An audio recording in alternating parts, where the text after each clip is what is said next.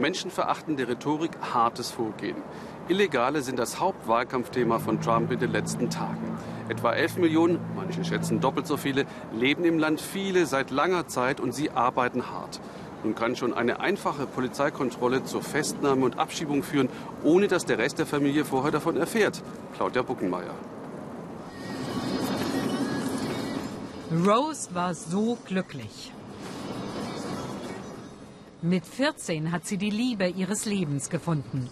Zwei Kinder, ein Haus, Arbeit, alles schien perfekt zu sein für die vier in Texas. Aber ihr Mann José stammt aus El Salvador und wurde ihnen eines Tages einfach entrissen. Okay, Rose, I need you to be strong. Rose sagte er, du musst jetzt stark sein. Sie haben mich letzte Nacht abgeschoben. Ich habe nicht damit gerechnet. I didn't see it coming. José war als Jugendlicher illegal ins Land gekommen. Danach hat er sich nie etwas zu Schulden kommen lassen. Stolz zeigt Walter seiner Mutter direkt nach der Schule seine Noten. Rose hat es gerade so geschafft, ihren Sohn vom Schulbus abzuholen. Um die kleine Carmen haben sich die Nachbarn gekümmert. Ohne ihre Hilfe kann die ungewollt Alleinerziehende ihren Alltag nicht stemmen. Rose arbeitet in einem Kinderkrankenhaus. Ihr Mann war Handwerker. Das eigene Haus sollte den Kindern ein sicheres Heim bieten. Doch dann musste Carmen miterleben, wie sie ihren Vater verhafteten und verstummte erst einmal. Jetzt singt Carmen wieder.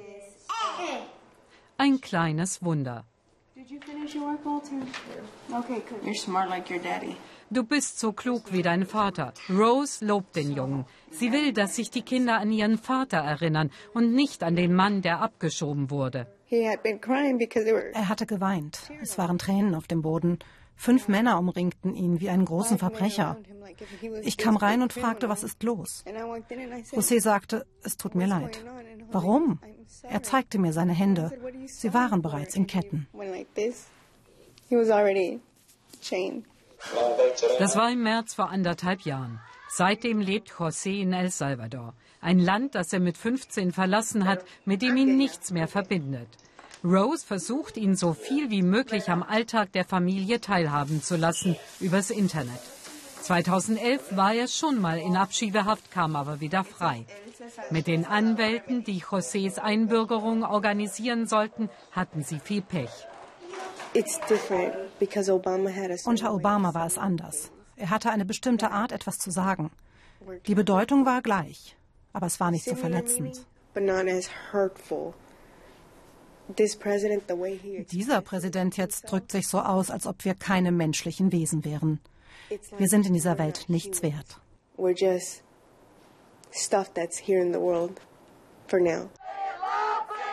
Rose ist inzwischen politisch aktiv. Sie will die Abschiebung ihres Mannes nicht hinnehmen. Sie protestiert gegen Präsident Trump und seine Anhänger. Und sie bekennt sich klar zu dem demokratischen Kandidaten für den Senat, Beto O'Rourke. Dessen Konkurrent Ted Cruz hatte sie nicht einmal angehört. O'Rourke bittet Rose, ihm zu schreiben. Wieder ein bisschen Hoffnung. Seit die in den USA geborene Rose ihr Schicksal öffentlich machte, bekommt sie regelmäßig Hassbriefe. Einmal hieß es, liebe Miss Escobar, wie dumm Sie sind, einen illegalen Einwanderer zu heiraten und ihm zu erlauben, sie zu schwängern. Töten Sie die Kinder und sich selbst. Sie sind keine Amerikanerin. Sie haben nichts Amerikanisches in sich. Den Rest konnte ich nicht mehr lesen. Diesen Hass versucht Rose von ihren Kindern fernzuhalten. Sie will ihnen Normalität bieten. Für den Geburtstag der beiden kauft sie eine Pinata in der einfachsten Ausführung. Sie muss sparen, denn sie will das Haus retten, ihren Familientraum.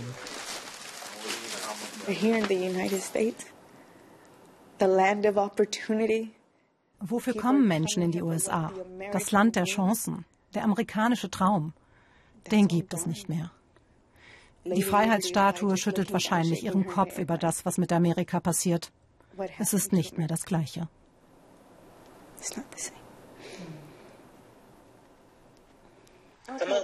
Die Familie betet jeden Abend für die Rückkehr des Vaters. Amen. Meine Mom, meine Schwester und ich, wir vermissen ihn. Der achtjährige Walter bittet Gott um Hilfe. Auch José betet, allein in El Salvador. Am Dienstag wird gewählt und am Mittwoch wissen wir, wer hier im Kongress die Mehrheit erhält. Auf all unseren Kanälen, im Radio, im Netz und bei Weltspiegel Extra werden wir Sie ausführlich informieren. So long aus Washington.